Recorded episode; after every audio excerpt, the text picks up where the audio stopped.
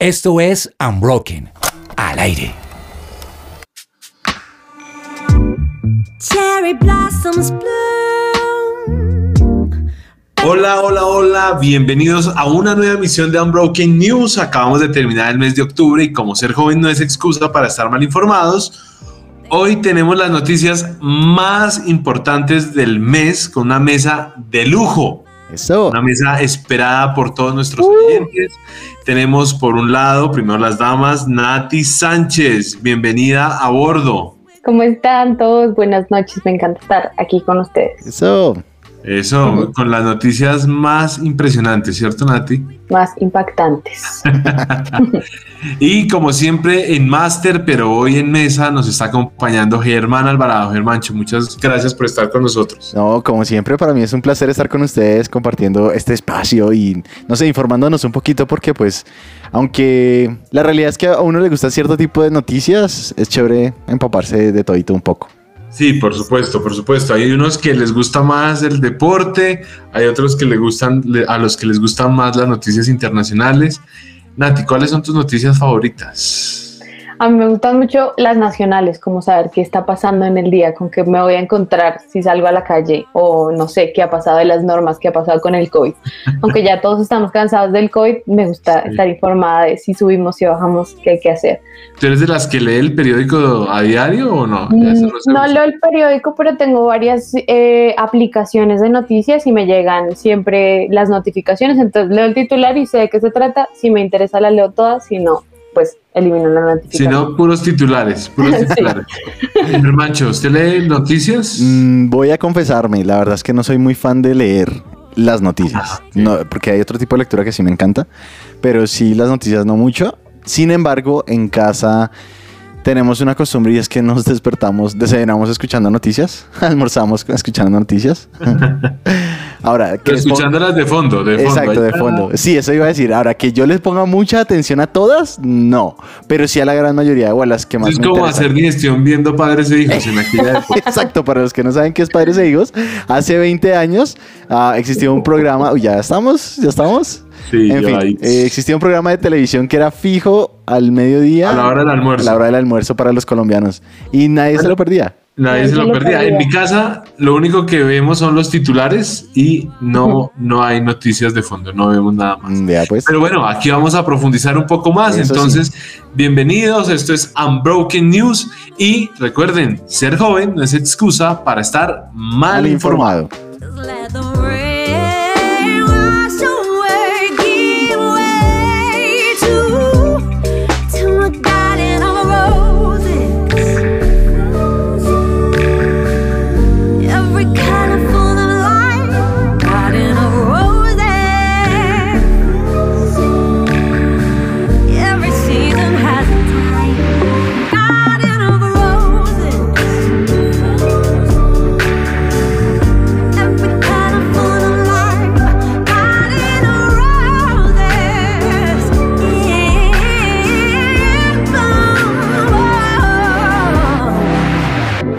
Este mes estuvo bien, bien movido aquí en Colombia y como Nati lo mencionaba en nuestra intro, a ella le encantan las noticias nacionales y vamos a ver con qué nos quiere sorprender hoy.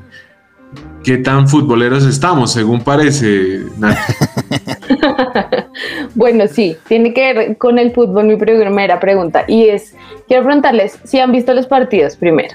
Eh, ¿De qué partidos hablas? De la selección. Sí. Ah, de la selección. Sí, sí, sí. Mm, bueno, hay medio, medio, ya no, están tan emocionantes últimamente. Sí. bueno, es que a mí me encanta el fútbol y he visto los partidos muy juiciosamente los que he podido y he notado algo muy particular y es que uno ve el estadio llenísimo y me parece maravilloso porque los jugadores necesitaban que los apoyaran otra vez y sentir ese apoyo, pero no se ve ni un tapabocas. ¿Cómo así? Ninguna parte del estadio. Buen punto. Sobre todo los que han jugado acá en Barranquilla, en el Metropolitano. Entonces, mi y es que con ese calor tremendo, sí. Y es que con ese calor. Y la multitud, y están pegados, y supuestamente tenemos el 75% de aforo, pero eso no es verdad. Entonces, mi pregunta es, ¿ustedes creen que ya estamos listos para volver a eventos masivos? Yo diría que no. No sé, es como la opinión que tengo. Como complicado. Una sí, sobre cosa todo es estar no- listo y otra cosa es querer estar, o sea, estar listo. O sea, es decir, yo creo que todos queremos, pero no creo que estemos tan listos. Sí, y además que nuestra cultura no es de ser muy juiciosos como tú lo mencionas, ¿no? Entonces puede ser bien, bien complejo el regreso, puede generar picos eh, de coronavirus por ahí. Sí. Muy altos. Y Pues picos, una- picos entre fans. También, también. Pues es que imagínense que el Ministerio de Salud va a publicar una resolución que va a permitirle a las personas volver a los eventos masivos con aforo del 100%, pero pidiendo el carnet de vacunación, exigiéndole a las personas que van a entrar a estos eventos el carnet de vacunación. Entonces, dicen que va a incluir los eventos que van a ser en espacios cerrados, como teatros, cines o incluso ferias o exposiciones, y le va a dar permiso a los alcaldes y a los gobernadores de cada municipio a exigir el carnet a su antojo, dependiendo de cuáles sean los lugares. Entonces, Esperemos a ver cu- cuál va a ser la reacción de la gente, ¿no? Porque Sí. algunos dicen que no se quieren vacunar y quieren igual acceder a esos derechos y otros dicen que pues mejor porque ya están todos vacunados y van a estar inmunes. No es garantía.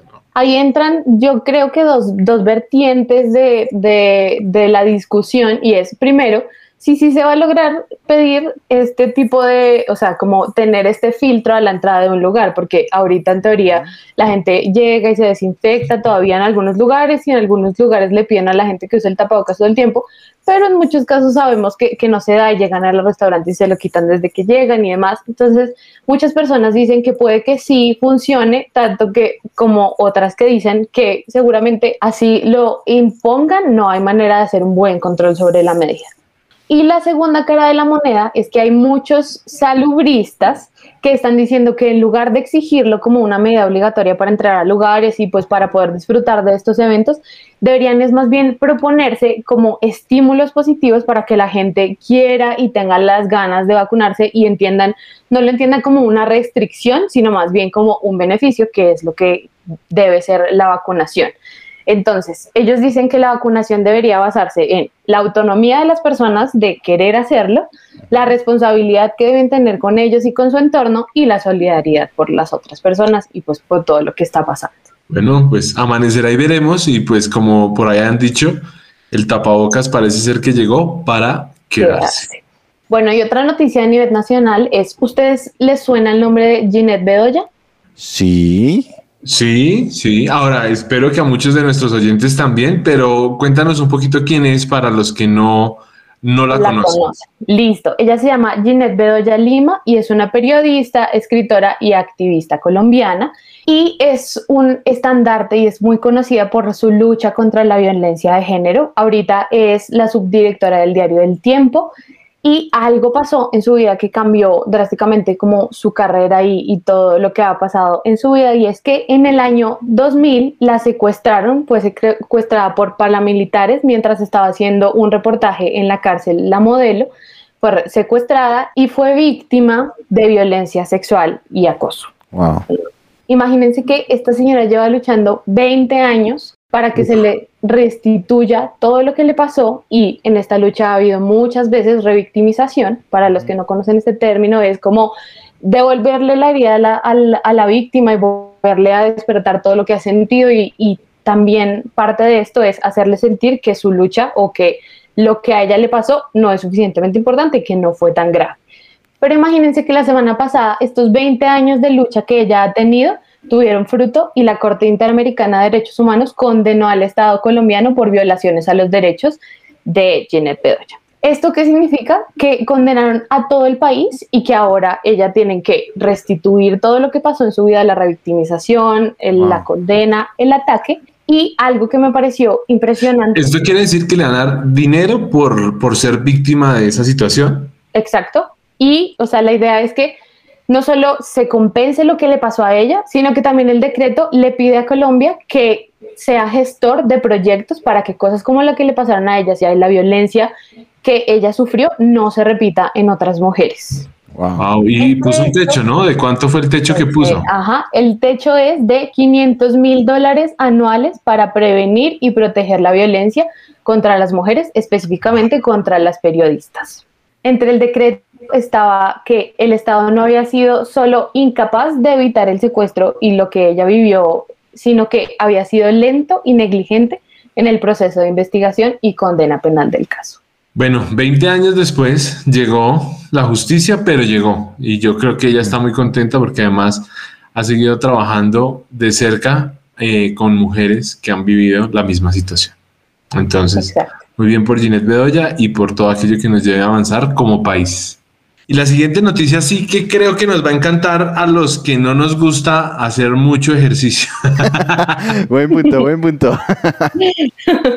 Resulta que el distrito está evaluando cambiar los puentes peatonales por cruces a nivel, que son cruces a nivel, pasos peatonales, semáforos que detienen el tráfico y le dan paso al peatón. Están tomando esta medida pensando en precisamente eso, que muchas veces para el peatón lo más fácil no es subir al puente y cruzar y pues porque se lo están saltando mucho y esto implica riesgos en la vida de las personas. ¿Cómo, ¿cómo lo ven? Y además que, pues a mí me gusta en qué sentido, en que no es que nos va a curar la pereza, sino que va a permitir que personas con condición de discapacidad puedan eh, cruzar en algún punto en que ellos lo requieran y no a veces no tienen la ayuda para subir un puente peatonal, es muy complicado. Entonces, me gusta por el tema de la inclusión. Eso me parece interesante. increíble, no lo había pensado. Imagínate que mi perspectiva era de, de, de conductor. Yo decía, oh. ¿cómo así? Y ahora todos esos puentes se van a volver más semáforos que me van a trancar cuando yo vaya en el bus, en el carro, en la bicicleta, que sea.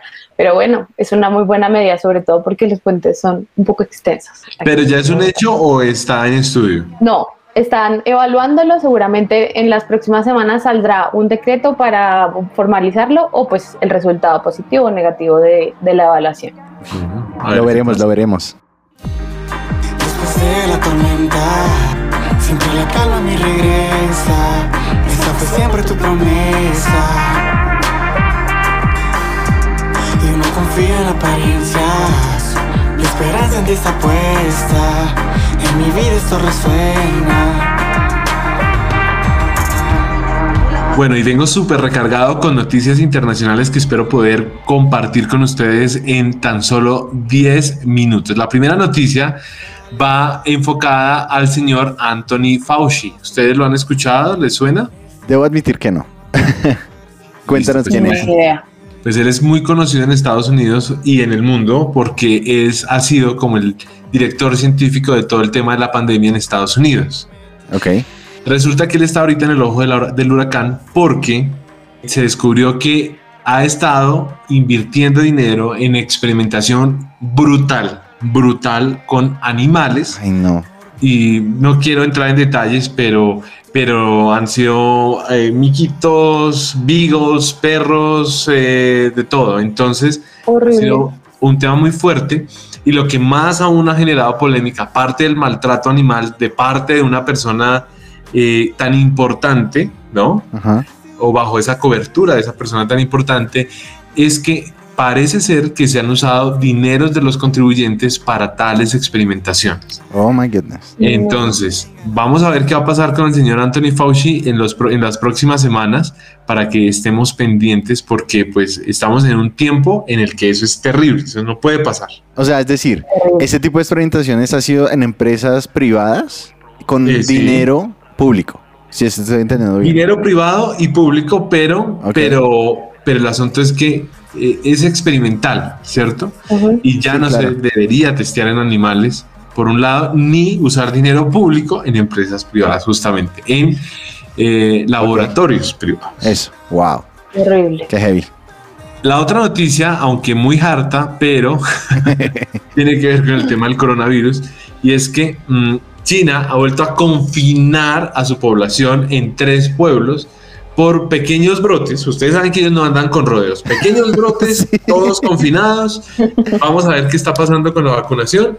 Y en este caso, pues eh, al parecer un grupo de 39 personas o un grupo de viejitos se fueron de viaje y llegaron infectados con, con la variante Delta, por lo cual pruebas para todo el mundo, Ay, no. eh, encerrados todos y pues bueno, y hay un dato importante y es que China ha administrado 2.250 millones de dosis de la vacuna en un país que tiene 1.411 millones de habitantes. Quiere decir que han invertido en segundas y terceras dosis, pero no se van con rodeos. Si hay casos, todo el mundo aislado, pruebas y Wow. vacunas. Ellos sí nos andan preguntando Wow. cómo, como lo hacemos al principio de, ven, ¿será que sí será vo- voluntaria la cosa? ¿Será que sí quieres? No, les toca, ¿sí o no? De hecho, Sí. también escuché, de hecho, esta sí, esta sí la leí, que China también en algunas partes está, digamos que utilizando la fuerza policíaca para precisamente obligar a, que las- a los ciudadanos a vacunarse. Exacto. y ese Imagínense, es- o sea, ya, ya hay más del doble de la población en el uso de vacunas. Wow. Sí, se, se sabe, se sabe de casos en los que entre los oficiales detienen las personas, o sea, de pies y manos mientras los están vacunando. No es algo opcional. Sí, no no. es opcional. Eso me Pero- recuerda cuando uno es bebé y lo van a vacunar a uno que lo No, yo hacía unos escándalos impresionantes. O sea, terror por las vacunas. Sí, literal. Pero no solamente en China está sucediendo, sino que Europa sigue todavía con un poco de la sombra de lo que es el COVID-19 y países que ya tienen un alto nivel de, de vacunación en su población, pues nuevamente están analizando la posibilidad de volver a, a- a justamente tomar medidas restrictivas, como el caso de España, como el caso de Gran Bretaña, que es Ok. que allá viene la, la famosa AstraZeneca, entiendo. Y pues por supuesto que, que, que la gente está desesperada, los, los, los mandatarios no saben qué hacer, ¿no? Porque ah, aquí sí el, el pueblo domina mucho y como que la, la opinión del pueblo es muy importante, entonces la gente dice, no, ¿cómo así ya? Ustedes nos tuvieron restringidos año y medio, no nos van a volver a restringir, pero, pero los, los científicos están presionando para que así sea, porque ya está latente que el sistema de salud vuelva a colapsar. Entonces, Oh. están, están angustiados, están tomando medidas y pues bueno, el uso del tapabocas, como lo mencionábamos al inicio, parece ser que va a seguir siendo obligatorio y tendrán que volver a... No, llegó para quedarse, llegó para quedarse, ¿no? Y, y no solamente eso, sino que países europeos o, por ejemplo, Israel, que ya tenía un alto número de vacunados, pues ha tenido que regresar a los confinamientos y al uso obligatorio del tapabocas. Entonces, eh, no hay que confiarnos, no hay que confiarnos. Es importante que aunque habiliten eh, el uso al 100% de los espacios, sea el 30%, nosotros debemos promover el autocuidado, el lavado de manos, el uso de antibacterial, el uso del tapabocas. Mm. Y, y a personas así de simpáticas como yo, entre comillas, me ha servido mucho el uso del tapabocas porque no asusto a la gente. Entonces, Ah. buenísimo, Sí, Ventajas de utilizar el tapabocas. Me ha beneficiado el uso del tapabocas. Sí, claro. Eso está buena. Pero eh, esos son como las políticas contrarias a las que algunos en Estados Unidos están tomando, ¿no? Porque digamos que mientras que en Europa todo el mundo es como, vamos a confinarnos, que cosas no es tan fácil. En, en Estados Unidos es como, no, no queremos volver a... Y el tema de la vacunación no va a ser obligatorio, entonces no. Y no avanza, Ya, no y avanza han tampoco. quitado y han quitado el uso obligatorio del tapabocas en muchos estados y, Mm. y uno, o sea, y uno ve a la gente, ¿no? Como si yo la viera. Pero muchas, muchas de las personas de verdad ya es como si, si todo hubiera pasado y, y ya, o sea, no, no existen medidas de cuidado. Sí, es verdad. ¿Qué nos espera a nosotros, los tercermundistas, después de escuchar noticias como... Oh, No, nada, aprender, aprender, eso es lo que nos Aprender. espera. exactamente.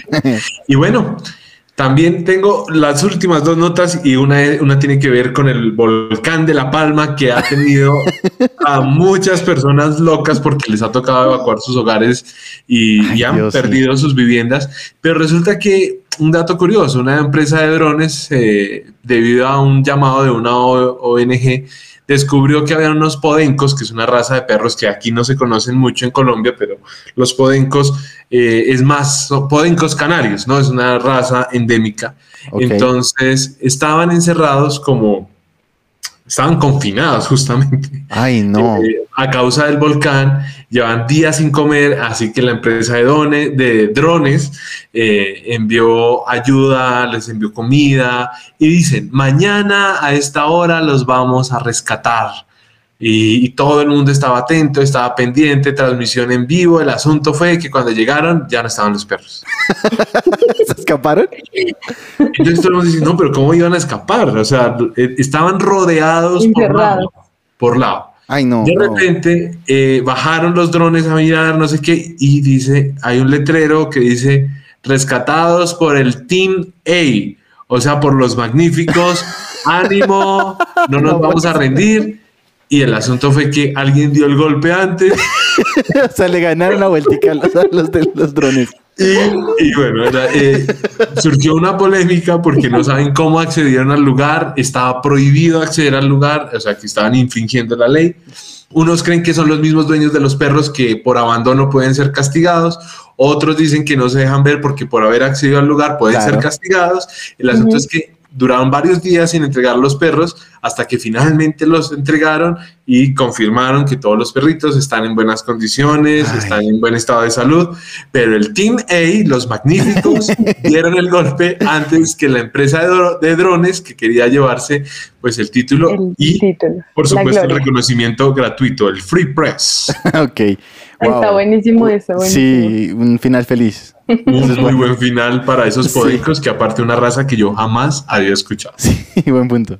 Y la última noticia, ustedes recordarán que el mes pasado hablamos acerca de los Pandora Papers. Ujú. Ujú. Pues hoy tengo que hablar acerca de los Facebook Papers. Y Oh. es que No. una ex empleada de Facebook, alguien que se retiró de la compañía, no sin antes llevarse una buena cantidad de información, acaba de mencionar o mencionó este mes que acaba de terminar que Facebook conoce las implicaciones psicológicas y la presión social que se puede ejercer sobre en especial las chicas adolescentes, pero deciden no tomar cartas en el asunto porque es más valioso para ellos el hecho de vender información y usarla para eh, su favor económico.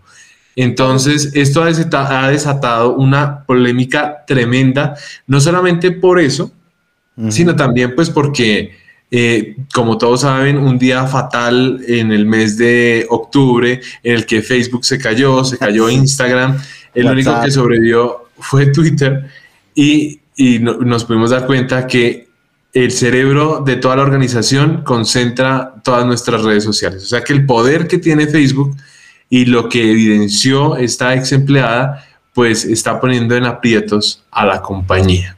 No, pero eso ya va desde hace rato, ¿no? Porque Facebook como que con el tema de las elecciones, con el tema de eso. O sea, digamos que se, ya se corroboró lo que se sabía desde antes, ¿no? Y como que nadie hace nada al respecto, ni siquiera nosotros, todos seguimos Exacto. o con una cuenta en Instagram o una cuenta en Sí. Twitter. Es más, WhatsApp se nos cayó porque Sí. es de Facebook. Y volvimos a usar, yo me comuniqué con mis amigos y mis jefes a través del famoso MSM, que No, todavía lo ¿en tengo dentro del plan. No. yo, me, yo me fui por el tema de Telegram. Pero ese día Telegram también se cayó. Sí. ese, día, ese día cayeron muchas plataformas, incluso plataformas de pago como ePay, como Mercado Pago. Wow. Fue, fue una cosa. Pero cayó Telegram porque como, como generó un vuelco de toda la gente que tenía WhatsApp, se fueron para Se Telegram para no estar Mm. incomunicados, pues la red no aguantó y Telegram también sufrió las consecuencias. Sí, bueno, en fin. o sea, eso pasó con Facebook. Yo les tengo una noticia, pero más adelante se las doy con respecto a Facebook. Uy, vamos a ver. Entonces seguimos aquí en Unbroken News. I put in my time. I live life and trust, and I'm working the grind. I'm fine, at least I'm trying to be better in every part of me. Trying to be no bar to be, I'm going in my artistry. Got my hands tied and learning to juggle. Shout out to all the citizens learning to struggle and the troubles and the mundane. Like I'm in a scuffle, the rubble and tussles and fights that got me in a bubble of noise. White and gray, every color and shine. Got me going a little crazy in the peace of my Llegó la sección favorita de muchos de nuestros oyentes que les encanta ponerse al día con el tema de las noticias deportivas. Y para eso tenemos buenas noticias y sobre todo noticias referentes a nuestra amada selección Colombia. ¿Sí o no, Germán? Sí. Pues, ¿qué les dijera yo? ¿Qué les podría compartir en esta noche, en este, en este episodio de Unbroken News? En este mes que pasó, se jugaron tres partidos y lo que algunos diarios eh, o algunos titulares encontramos respecto a esto es la empatitis aguda de la selección Colombia. Es decir, sí. yo todo, cuando leía los estudios, empatitis, ¿no es hepatitis? Ah, ok, empatitis, aquello de que se empata. No, pues resulta que los tres partidos que se celebraron en este octubre, que fueron precisamente contra Uruguay, Brasil y Ecuador, pues los tres quedaron en empate. Y como decía un amigo, precisamente don Pedrito, antes de, de que- de arrancar el, el programa, pues es que prácticamente dependimos de todas las demás selecciones del grupo, más que de nosotros mismos. Pero aún así, Decimos para esos juegos, ¿no? Porque Exacto. todavía no hemos clasificado, o sea, seguimos a la espera de lo que va a pasar. sí, sí, sí. Exacto. Total. Estamos ahí, pero no es por mérito. Sí, igual ahorita nos, nos quedan dos, dos partidos, ahorita en el mes de, de noviembre, que es el 11, que jugaríamos otra vez contra Brasil. Y el 16 volveríamos a, jugaríamos contra Paraguay. Volveríamos a jugar contra Paraguay. lo tremendo de esos dos partidos es que ya nos toca de visitantes, o sea, vamos a jugar en su territorio. Sí, solo con el de Brasil. El de Colombia sí va a ser de local.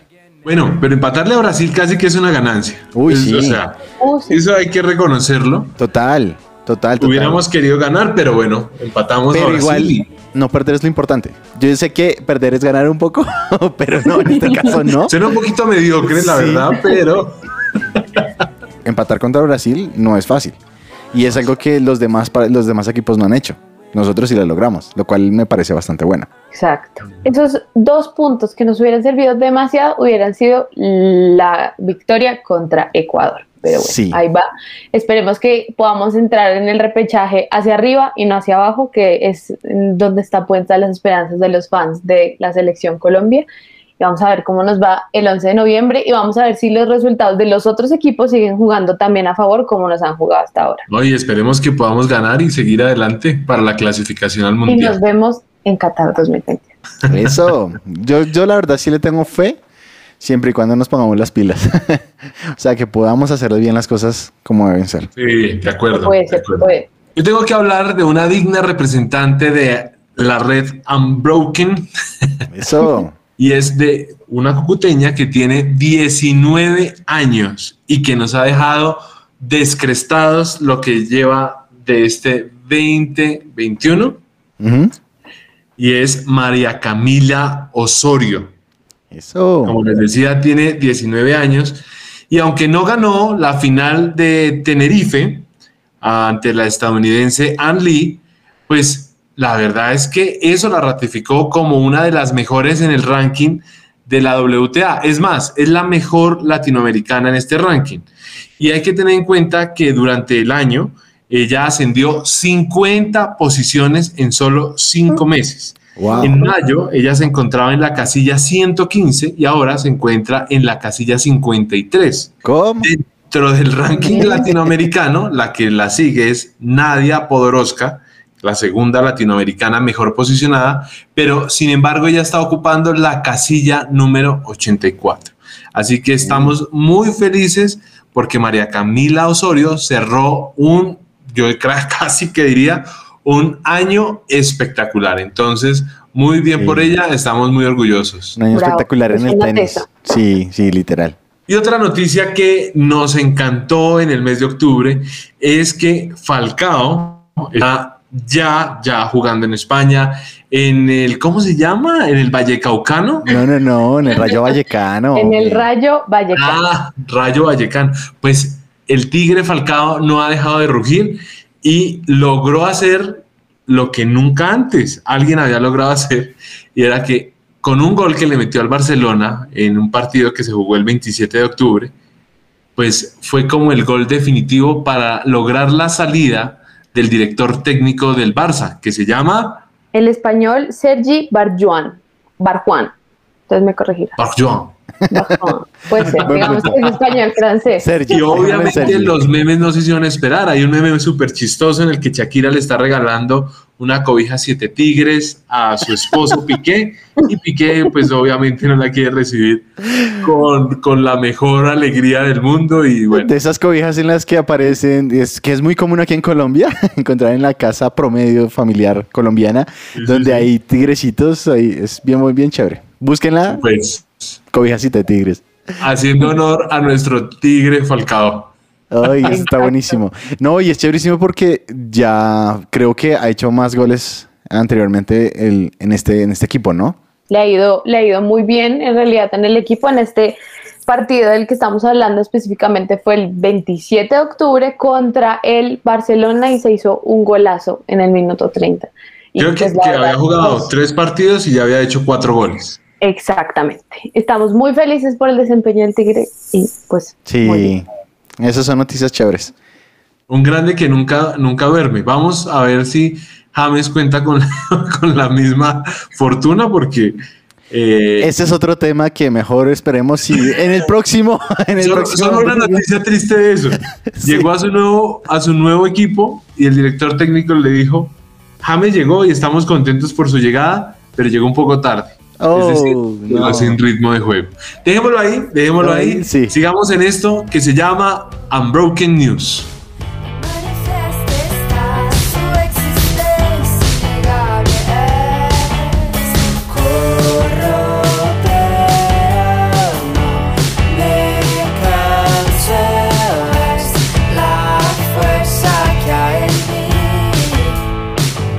Para terminar esto con todas las de la ley, nos vamos a ver cómo está la movida cultural en el mundo. Y para eso está nuevamente nuestro amigo Germán Alvarado. Gracias, gracias. Bueno, resulta que no sé si saben, pero la vicepresidenta de Colombia empezó a hacer una gira el pasado 23 de octubre. Quedó mareada. No. Hizo una gira por dos países, por Italia y por Portugal.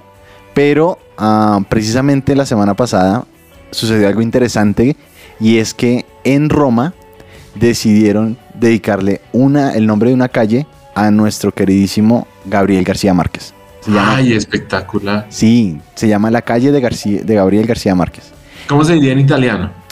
Eh, se, lo, se, la, se la tengo para la próxima. no soy tan bueno. La calle de. La calle de. Bueno, en fin. Gabriele García Márquez. Sí, exacto. Y resulta que. y algo interesante es que se encuentra a pocos metros de la Casa del Cinema. Porque. Y es interesante este tema porque Gabo llegó allá, llegó a Roma precisamente en 1955 como corresponsal del periódico El Espectador. Y lo hizo para seguir el estado de salud del Papa Pío VII. ¿No lo sabían? ¿Sabían eso? No, ni idea. Genial de ese dato. Sí, y algo interesante fue que parece ser que Gabo, antes de ser escritor, decidió estudiar cine. O sea, él hizo la vuelta al revés. Normalmente los escritores terminan en la parte del cine después de haber hecho una carrera en la escritura, pero Gabo lo hizo al revés. En el No, y recuerde que Gabo es uno de los fundadores de la Escuela de Cine de Cuba. Exacto. Porque precisamente él estudió allá en, en Roma, estudió cine. Y algo interesante fue que la ministra del Exterior, que también es vicepresidenta de Colombia, Marta Lucía Ramírez, Es ministra del Exterior. Exacto. Ella eh, estuvo presente también el editor Carlo Feltrinelli, hijo del editor que acogió a Gabo, precisamente que se llamaba Gian Giacomo Feltrinelli, que él fue quien pu- publicó Cien años de soledad traducida al Ah. italiano, primer idioma en el que se tradujo esta obra de García Márquez. También estuvo, ¿saben quién? El exfutbolista Iván Ramiro Córdoba, que Uy, como sabemos... Muy él- internacional. Sí, bien internacional. Él estuvo en el Inter de Milán. También estuvo el director del Instituto de Cervantes de Roma, Juan Carlos Reche. Y es algo que la vicepresidenta decía que es emotivo para todos los colombianos porque obviamente Gabo dejó una huella impresionante a nivel cultural.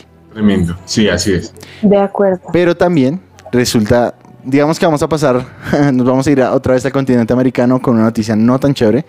Ustedes saben que a mí me gusta mucho el cine, ¿no? Por Y resulta que- Ah, nosotros también. Sí, gracias a Dios, eso es chévere. Y resulta que hay una noticia que en el mundo del cine ha conmovido bastante y es la muerte de la directora de fotografía de la película Rust a manos. Ahora, suena feo. En realidad sucedió que Alec Baldwin, que es un actor que ya tiene una trayectoria amplia en, en el tema del cine en Sí, Hollywood. total. En uno de sus rodajes disparó un arma que se suponía que era de utilería y que era, pues, De salva. de salva. Resultó siendo de verdad, disparando un proyectil vivo y matando desafortunadamente a la directora de fotografía e hiriendo al director de la película. La directora de fotografía se llamaba Halina Hutchins, de 42 años, quien desafortunadamente eh, fue trasladada al hospital y allí el personal médico la declaró muerta. Esa fue una, una noticia que la verdad ha conmovido bastante porque no era algo que se esperaba.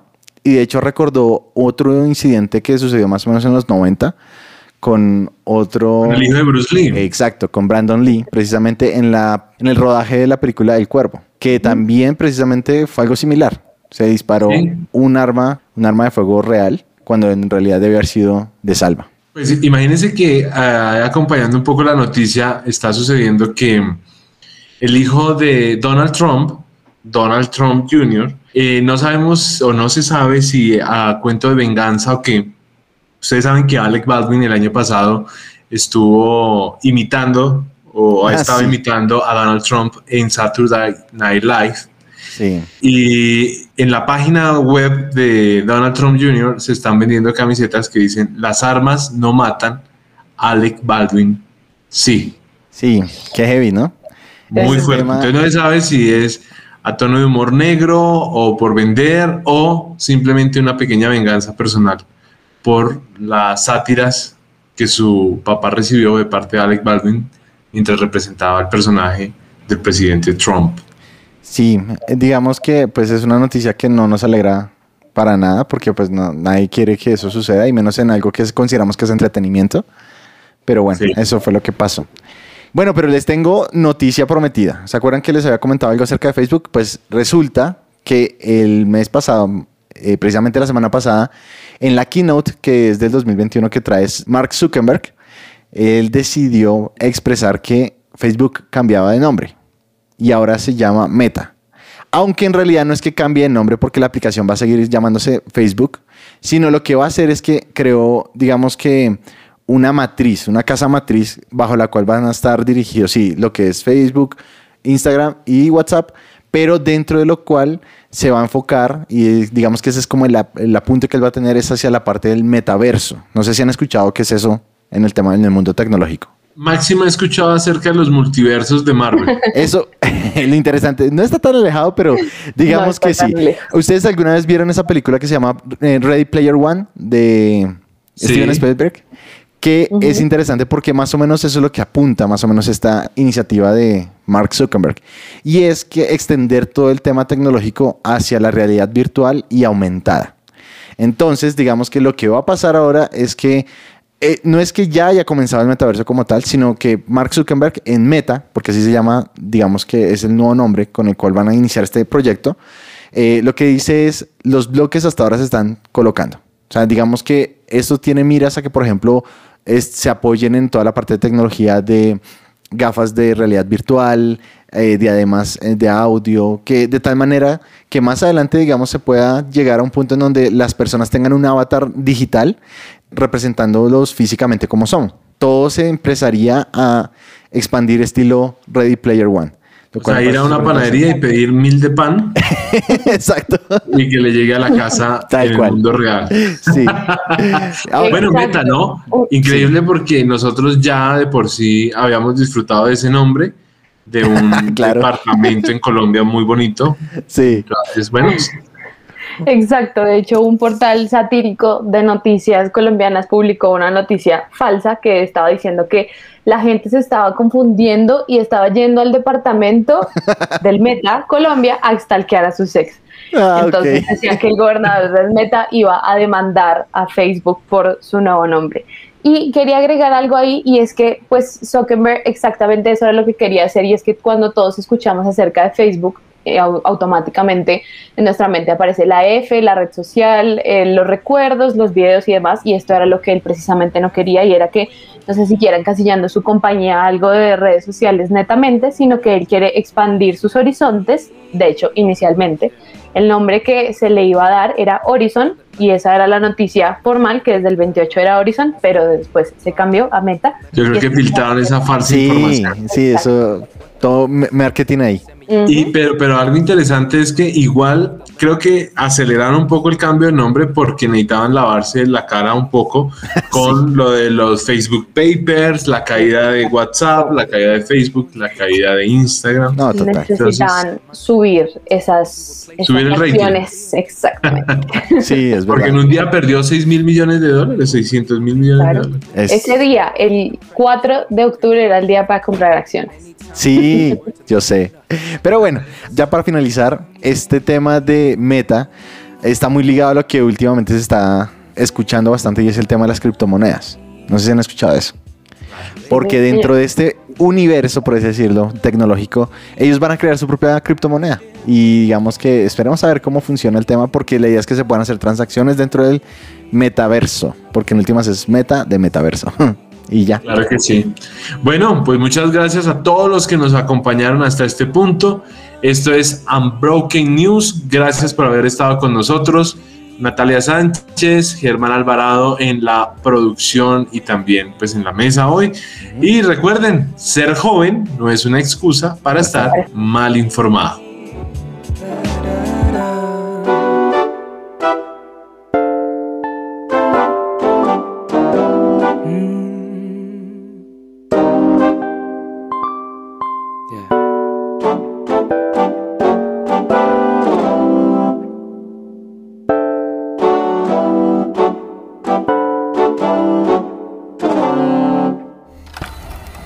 Somos Unbroken.